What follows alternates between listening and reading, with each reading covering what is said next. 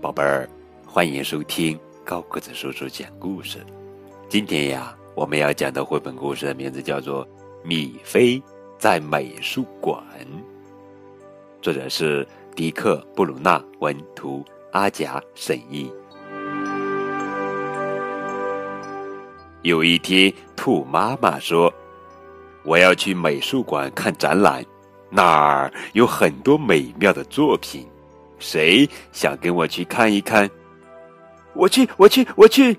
米菲说：“美术馆一定很有趣，马上就出发。”兔妈妈说：“米菲当然可以一起去呀。”我去，我去，我去！兔爸爸也说：“只是米菲还太小，太小。”米菲说：“才不呢，我的个头大又高。”米菲看到的第一幅画，镶着一个大画框，漂亮的红苹果。米菲说：“画的跟真的一样。”米菲，那个东西还会动，喏，就在你的头顶上，几种形状那样勾在一起，才能稳稳当当挂在天上。熊，一一只真的熊。米菲大叫，可是兔爸爸说：“不对呀，真的熊又柔软又友善，可这个是石头的，知道吗？”那个太阳是蓝色的，米菲想，要是我，我会画一个黄太阳。不过那位有名的画家画的蓝太阳也很明亮，我还喜欢这幅画。那些条纹好可爱，正着看还是倒着看？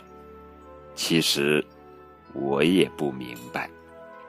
看啊，米菲，兔爸爸说：“那只小兔子跟你可真像。”不像，不像，才不像呢！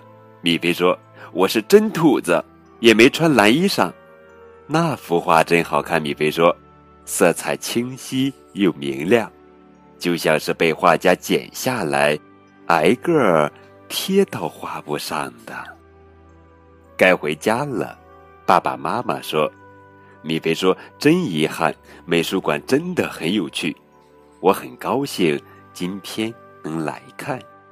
等我以后长大了，嗯，再过一年两年吧，你们猜我最想做什么呢？